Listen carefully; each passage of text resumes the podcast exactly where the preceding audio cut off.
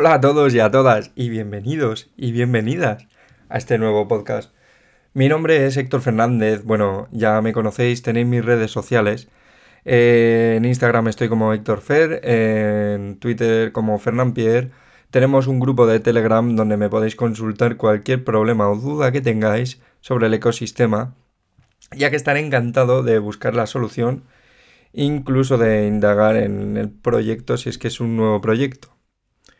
Pues bien, he explicado un poco todo esto. Hoy, en el episodio de hoy, os traigo las DeFi, las famosas DeFi.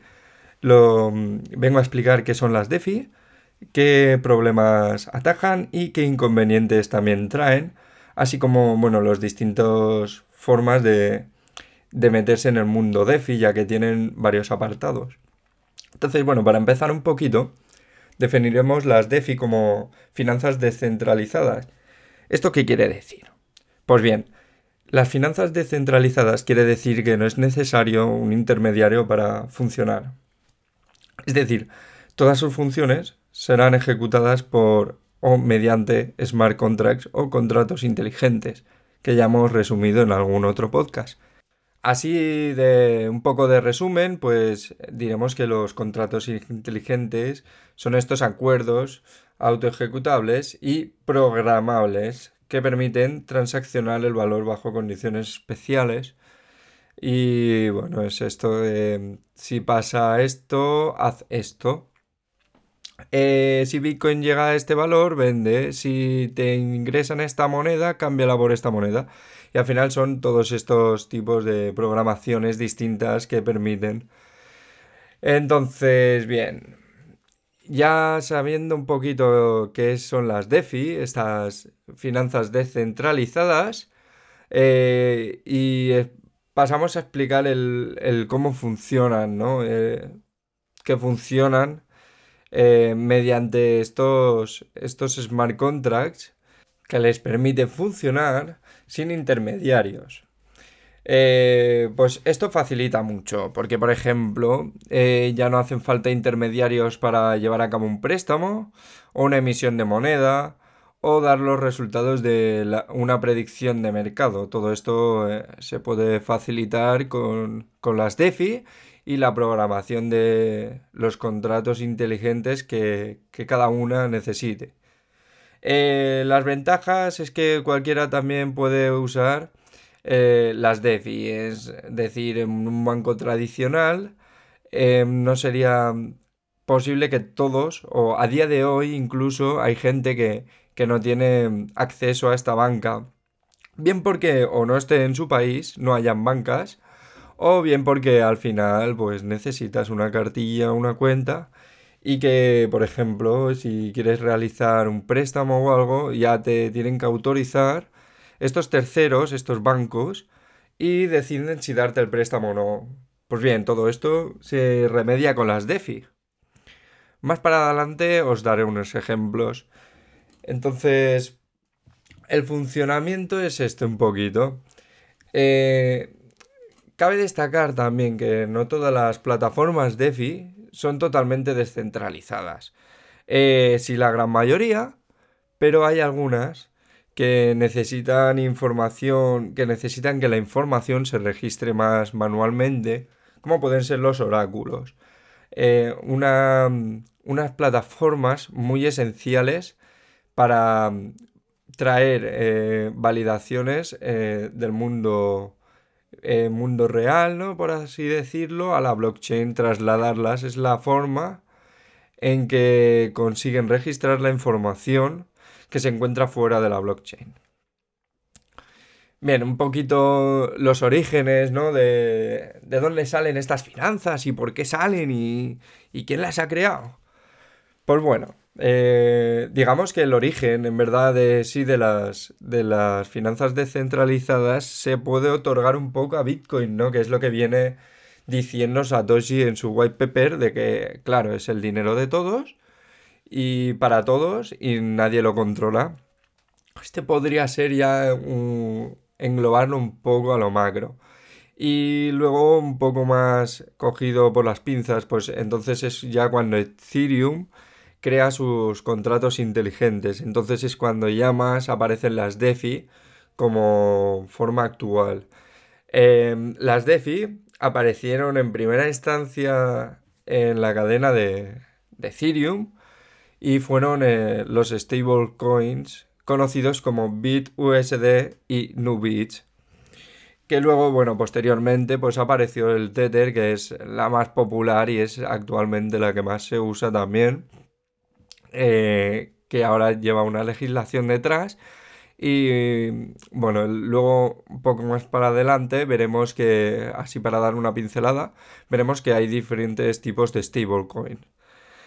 Entonces, bueno, esto lo que permite es que relacionas eh, en un mercado que es un poco volátil, como puede ser el mercado de las criptomonedas, estás relacionando una moneda en concreto a valor 1-1 con los dólares, evitando así un poco la volatilidad que hay en el mercado. Y bien, en 2018, para haceros así un poquito a la idea, habían solamente 15 proyectos dedicados a la DeFi. Y tan solo un año después, en 2019, ya se estaban movilizando más de 500 millones de dólares. Eh, bueno, notándose un impulso incrementativo en el 2020, que es el año que despegó la DeFi. La aparición de yield farming, eh, que era una forma de obtener rendimiento de las, con las criptomonedas, que lo que haces es obtener una ganancia más suculenta que, la que te ofrecen las bancas tradicionales. Es decir, en la banca tradicional tú, si tienes un depósito al cual le quieres sacar un rendimiento, pues eh, el banco te, a cambio de tenerlo ahí fijo, es decir, tenerlo bloqueado, eh, te estarán dando un interés, un interés por ese dinero que tienes ahí. Pues con las criptomonedas lo que consigue el yield farming es que consigas más, eh, ya que evitas ese tercero, entonces los intereses son más bajos. Para daros así una idea un poco general de cómo está yendo la DeFi, si os dije que en 2019 estaba moviendo alrededor de 500 millones, actualmente, a día de grabación del podcast, eh, el ecosistema DeFi cuenta con 38,62 billones de dólares en todo el ecosistema. O sea, como veis, está en constante crecimiento y ha tenido pues una notable demanda estos últimos años. Entonces vemos que, que, el camino pues sí que va un poquito por ahí, va un poquito en la descentralización y en evitar que estos terceros pues tengan todo el control de, todo, del dinero, de las tasas, de, quién puede y quién no puede acceder a, la economía actual del mundo. Eh, recordemos que gracias a las DeFi, pues en un país un poco menos eh, desarrollado, que no contenga bancos, pues estos también tienen la, la oportunidad de unirse a este ecosistema simplemente con un smartphone o un ordenador y conexión a Internet. Bien, ¿qué aplicaciones tiene actualmente la DeFi? ¿Cuántas aplicaciones podemos destacar? Pues podemos destacar eh, un total de unas 6 aplicaciones actualmente que son las más relevantes. ¿Y cuáles son estas? Bien, la primera de todas, la primera aplicación es eh, el Exchange descentralizado o comúnmente llamado DEX. ¿Qué quiere decir esto? Pues eh, es una aplicación DeFi de las más famosas. Se podría resumir como una contrapartida a los exchanges más famosos, como pueden ser Coinbase, Binance o Bitrex cuyo funcionamiento sí que es centralizado y tienen ellos el custodio de los activos del cliente. En las exchanges descentralizadas eh, seríamos nosotros como clientes los que tendríamos en todo momento nuestro, nuestro activo custodiado, nuestras criptomonedas custodiadas. Em, uno de los DEX, de los exchanges descentralizados más famosos, eh, puede ser Uniswap, que por ejemplo en este eh, permite que cualquier usuario pueda listar sus proyectos. sin que una autoridad lo apruebe o, no lo apruebe. Eh, vemos que esto en los exchanges centralizados no pasan. Y bueno, existen varios exchanges descentralizados como el de Binance DEX o EtherDelta. Esta es la, primera aplicación. Entonces, pasando a la segunda, la segunda aplicación que permiten los, los DeFi son los stablecoins, que esto es, aporta una solución muy grande porque eh, aparecen para evitar la volatilidad y crean una paridad en la blockchain con el dólar. es el más frecuente, el, que más se suele usar es la paridad con el dólar. Y existen tres categorías distintas, como he comentado anteriormente. Eh, hay tres formas de, de tener los stablecoins. La primera forma puede ser la criptocolateralizada, que esto, por ejemplo, el DAI, es eh, una stablecoin que está colateralizada con el Ether, que se deposita en el contrato del XDAI y que queda ahí custodiado, es decir, el Ether que estamos intercambiando por esta moneda se queda en un contrato bloqueado y a cambio te dan los, los DAI. Es totalmente sin necesidad de terceros. Las cripto colaterizadas. Luego tenemos otras stablecoins que son las fiat garantizadas, como puede ser el Tether. ¿Y qué quiere decir fiat garantizada? Pues bien, quiere decir que, que Tether como empresa que es, pues tiene un respaldo en una cuenta bancaria con la cantidad de fiat que dice que, que está respaldando el Tether.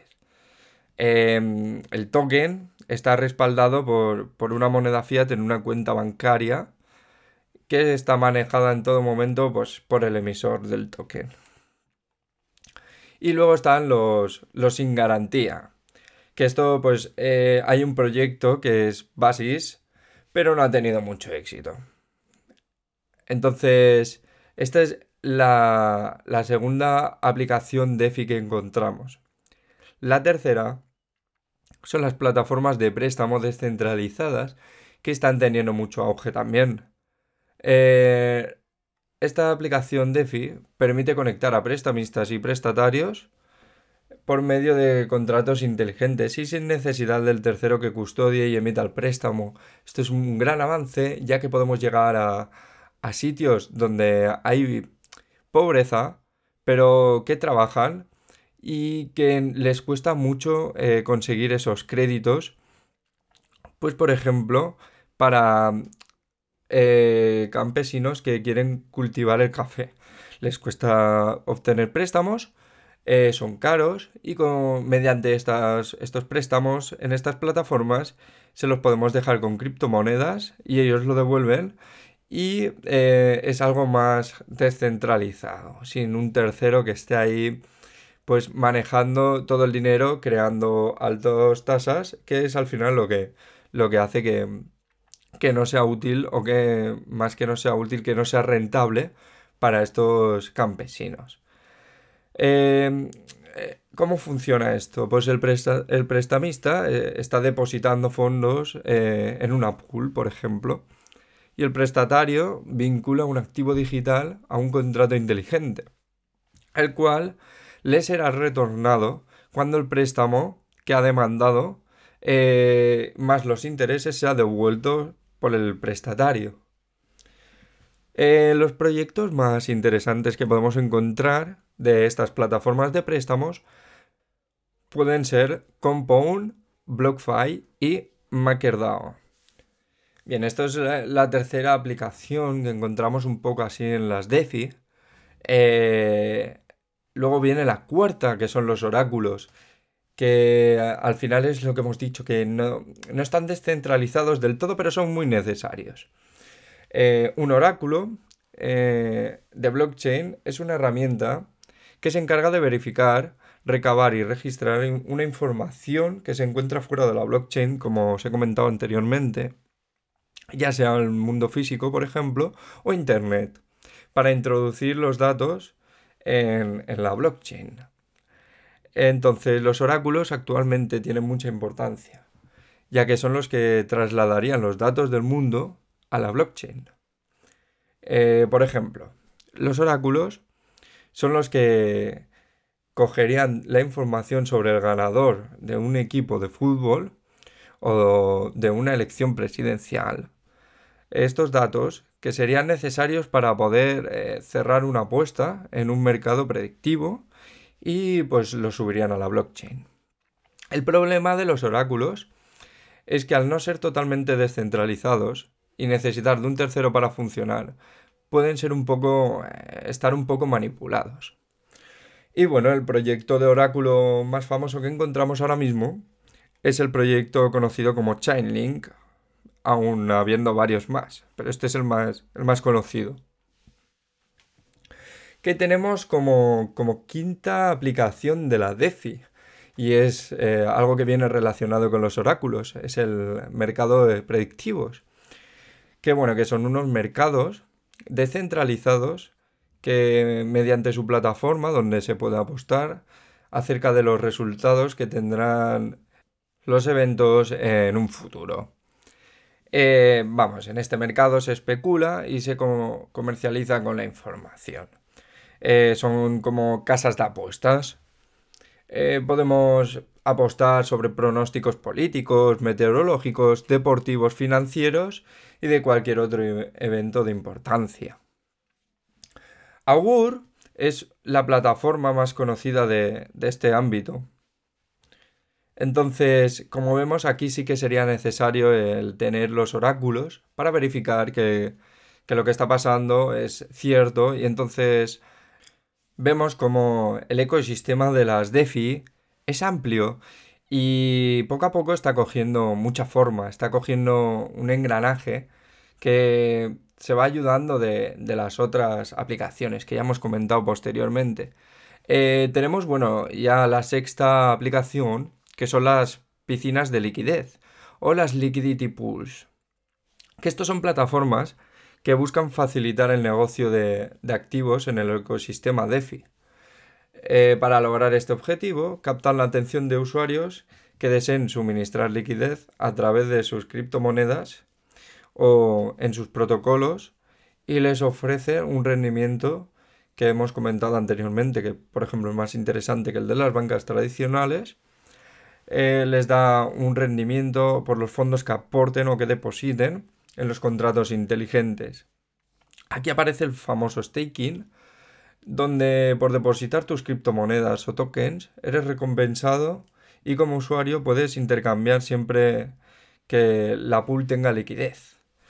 Em, como más famoso ¿no? que usa estas liquidity pools se puede encontrar Uniswap. Uniswap es un DEX, un Decentralized Exchange, un, un exchange descentralizado que, bueno, que permite mediante las pools pues tú poder cambiar sobre la cadena de RC20 eh, de tokens de esta cadena, del RC20 en concreto.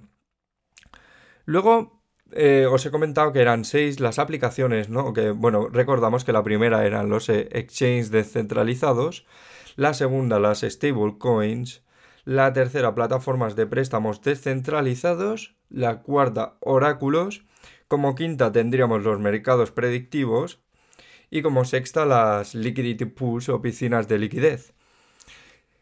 Aún así, encontramos que están surgiendo otras plataformas, otras eh, aplicaciones de DeFi, que podrían ser plataformas de, emisión de tokens. Eh, también está surgiendo una plataforma de gestión de activos. Eh, también ha surgido em, gracias a la DeFi unos tokens envueltos y unos cripto coleccionables. Qué bien.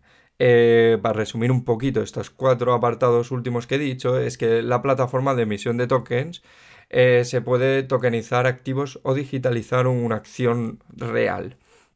Cualquiera la puede hacer.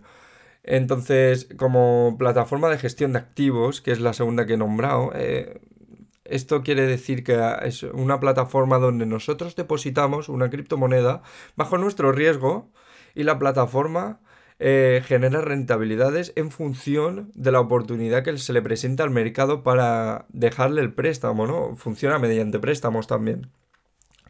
Eh, podemos encontrar Jan Finance como plataforma de gestión de activos más famosa.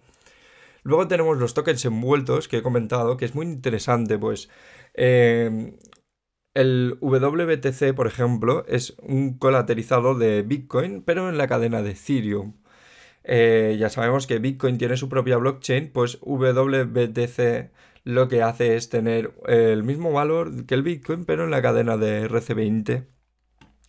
Y los criptocoleccionables, que están muy de auge, y os voy a traer un podcast hablando de ellos también porque me parecen muy muy interesantes, que bueno, actualmente están bajo la red RC721 y podemos encontrar eh, los más famosos que han sido en este momento los CryptoKitties o eh, los tokens de la NBA que están cogiendo mucha, mucha fuerza. Y bien, eh, resumen general, ventajas y desventajas de la DeFi. Como ventajas, las ventajas principales son que surge como una alternativa al mercado financiero tradicional, evitando así la, la custodia institucional como es actualmente con el dinero fiat, también, pues, tenemos en todo momento el, nuestro activo controlado, lo tenemos nosotros.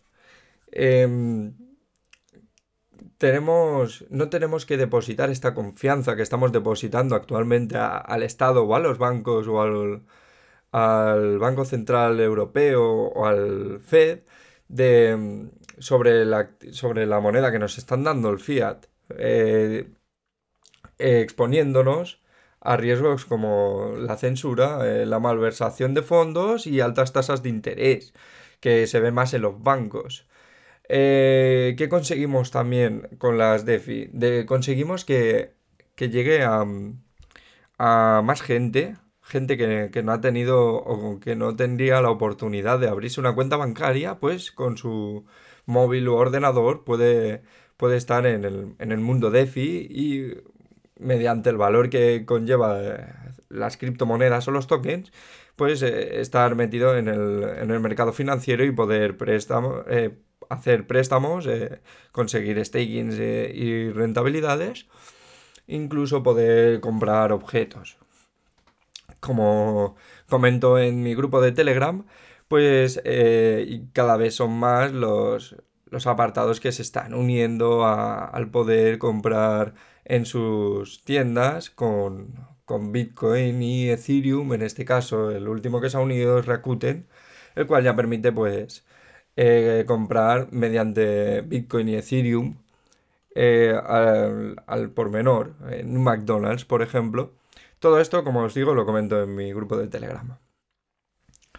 Y bueno, estas son un poco las ventajas que tienen.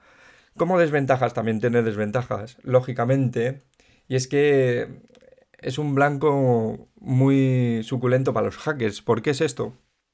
Porque se mueve mucho dinero. Se mueve mucho dinero y lo mueven los contratos. Y recordamos que los contratos son programaciones, o sea que estos hackers lo que hacen es buscar un fallo en la programación de la cual aprovecharse. Otra desventaja más que tenemos son los, eh, los fraudes que se puedan crear de aplicaciones similares. Em, esto me quiero referir con esto a que, por ejemplo, si Uniswap tiene la aplicación de, ser un exchange descentralizado y tú quieres entrar a, hacer un swap, intercambiar una moneda por otra, si te equivocas de página o hay una página fake y tú entras, pues eh, podrías eh, estar siendo, bueno, te podrían estar robando los, las criptomonedas o tokens que estés que quieras hacer el swap. Hay que tener cuidado y verificar que siempre es la original. Y bueno, también como desventaja principal, pues la falta de conocimiento en este mundo, eh, ya que, claro, eh, tocaría concienciarse mucho, entender qué son las wallets, entender cómo se mueven, cómo funciona y ya pues poder ser un poco más libre y poder utilizar todo este ecosistema tan grande que nos permite y yo creo que va a ser una evolución muy, muy, muy grande para la humanidad. Así que bueno, para esto he venido a este podcast, para intentar explicar un poco todo esto. Y bueno, recordar también la importancia de, educarse, formarse y, investigar los, proyectos. No solo buscar algo monetario, sino también entender el, mundo que está abriendo todo esto y que ha llegado para quedarse, que esto no se va a ir. Así que bueno, eh, me ha quedado un podcast un poco más largo de lo normal. Eh, espero que os haya gustado, que, que hayáis entendido las DeFi, que os abra el interés y busquéis. Y bueno, cualquier cosa ya sabéis dónde me podéis encontrar. Ahora os dejaré todos los datos en, en el podcast. Y nada, un fuerte abrazo, me despido de vosotros y que paséis un día genial. Chao.